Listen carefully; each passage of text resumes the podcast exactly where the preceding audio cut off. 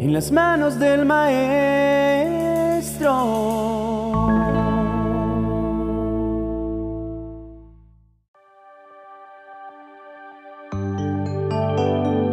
Dios bendice a los que soportan con paciencia las pruebas y las tentaciones, porque después de superarlas, recibirán la corona de vida que Dios ha prometido a quienes lo aman. Santiago capítulo 1, verso 12. Jesús fue tentado, y muchos personajes de la Biblia también pasaron por la tentación. Probablemente tus padres atravesaron pruebas de tentación, tus hermanos, tus amigos, tu esposa, tu esposo, tus hijos y tú. Nadie es lejano y está aislado en una burbuja como para no sentir ni vivir una tentación. Todos somos humanos. Todos tenemos deseos, áreas en las que tenemos que trabajar. Pero no por atravesar una tentación, debemos decidir caer derrotados y arrodillarnos ante esta situación. Porque no puedes dejar que tus deseos sean los que dominen tus decisiones. Así como lo escuchaste en el versículo con el que comenzamos esta reflexión. Santiago capítulo 1, verso 12 nos recuerda que todos pasamos por pruebas y tentaciones, pero dice que Dios bendice a quien soporta con paciencia, una paciencia que proviene de Él, el único que es capaz de darnos la fuerza para poder permanecer firmes en el día malo. Dice que Dios bendice a quien es capaz de levantarse firme en contra de las tentaciones y que al superarlas recibirán la corona de la vida eterna que Dios ha prometido para quienes lo aman. Ya sé, me quiero poner en tus zapatos. Probablemente estés pensando, ya estoy atravesando esta prueba de tentación y en muchas ocasiones he dejado que la prueba me domine. Y ya pasó de ser una tentación a una acción y por consiguiente he pecado. Sí, es pecado no lo podemos llamar de ninguna otra manera. Pero estamos acostumbrados a que cuando caemos en pecado, nos sentimos aislados, excluidos y poco dignos para estar cerca de cualquier cosa que tenga que ver con Dios.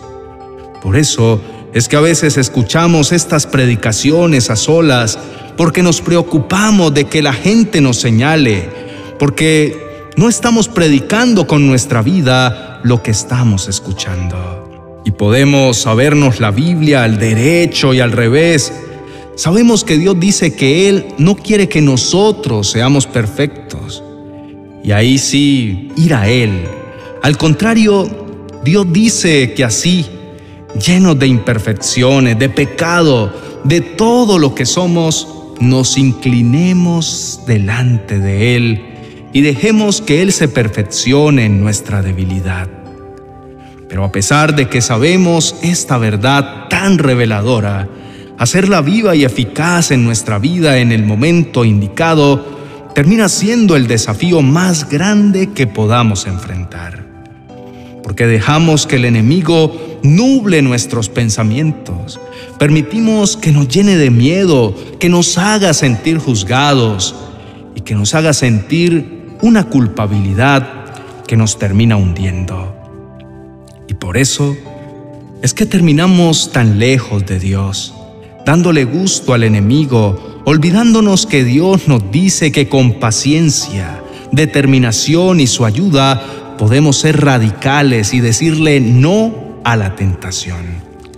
Y que si ya caímos, podemos correr a sus brazos y decirle, Señor, he pecado, me he alejado de ti, pero Señor, hoy me arrepiento y deseo cambiar mi camino y poder enfrentar las pruebas de tentación que vienen de tu mano de forma radical y con el sello de protección y determinación que solo tú me puedes dar. ¿Sabes? Hoy quiero hablarte claro. Ya no más excusas. Basta de siempre autocompadecerte Basta de hacerte la víctima y de pedirle a Dios, por ejemplo, que haga un milagro en tu familia, cuando depende de ti que ese milagro sea vivo y pueda hacer efecto en tu vida. Porque recuerda que Dios es un caballero y Dios nos dio el libre albedrío para que nosotros decidamos.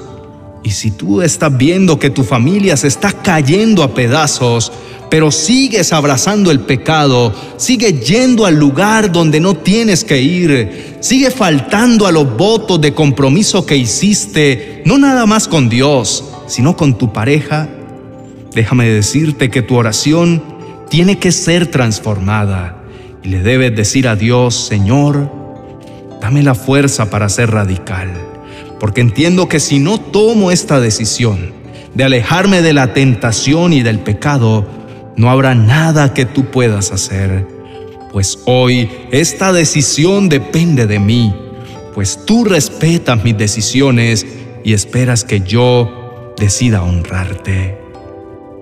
En esta historia, tú no eres la víctima.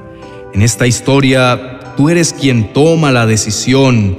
Y todo esto no te lo digo para que te sientas más juzgado, al contrario, te lo estoy diciendo para que abras los ojos y recuerdes que Dios te está diciendo que te va a honrar si enfrentas las pruebas de tentación con paciencia a su lado.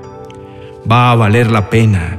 Todos esos milagros que estás pidiendo van a ser efectivos si juntos trabajan en ser radicales, en honrarlo a Él, en honrar su presencia, en honrar todo lo que te hace bien porque recuerda que Dios no nos pone límites para meternos en una jaula. Él nos pone límites porque sabe que si pasamos de ahí, vamos a caer en un acantilado y vamos a terminar con nuestra vida. Y yo no sé si tú quieres ser un muerto en vida o en el peor de los casos, si quieres terminar muerto, lejos de la eternidad con Dios. Pero no creo que sea el caso porque si no, no estarías aquí escuchando esta reflexión y buscando lo que Dios te tiene por decirte hoy. Y si viniste a buscar una respuesta concreta, hoy Dios te está diciendo, es tiempo de que seas radical. Estoy esperándote con los brazos abiertos para redimirte, para darte un nombre, para limpiarte, para abrazarte y para decirte, Eres mi Hijo amado y estoy feliz de quien eres. Solo tienes que acercarte a mí, arrepentirte y cambiar tu camino. Con cambiar el camino no quiere decir que vas a dar pasos solo, sino que al contrario, vas a comenzar a caminar de la mano de Dios y es Él quien te va a dar la paciencia, la fuerza y la determinación para luchar en contra de la tentación. Recuerda que la tentación no es pecado, el pecado está en la decisión que tomes al enfrentar esa prueba.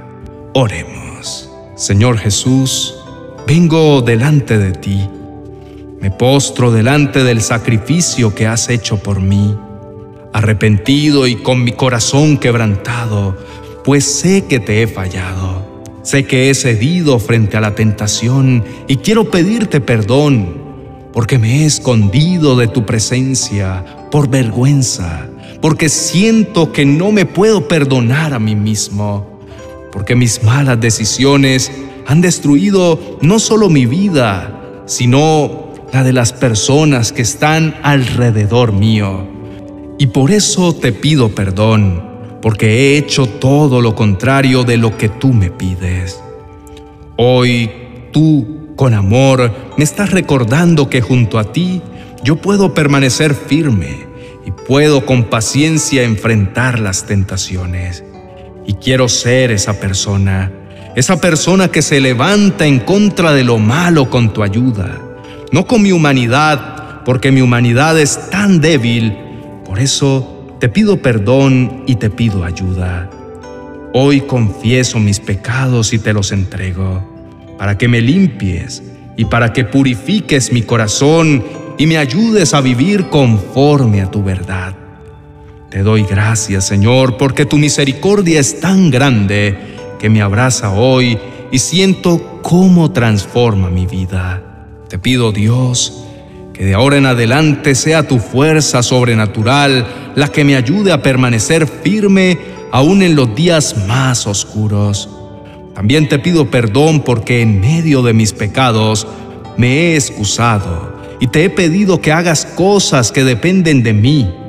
Y hoy me hablaste bastante claro.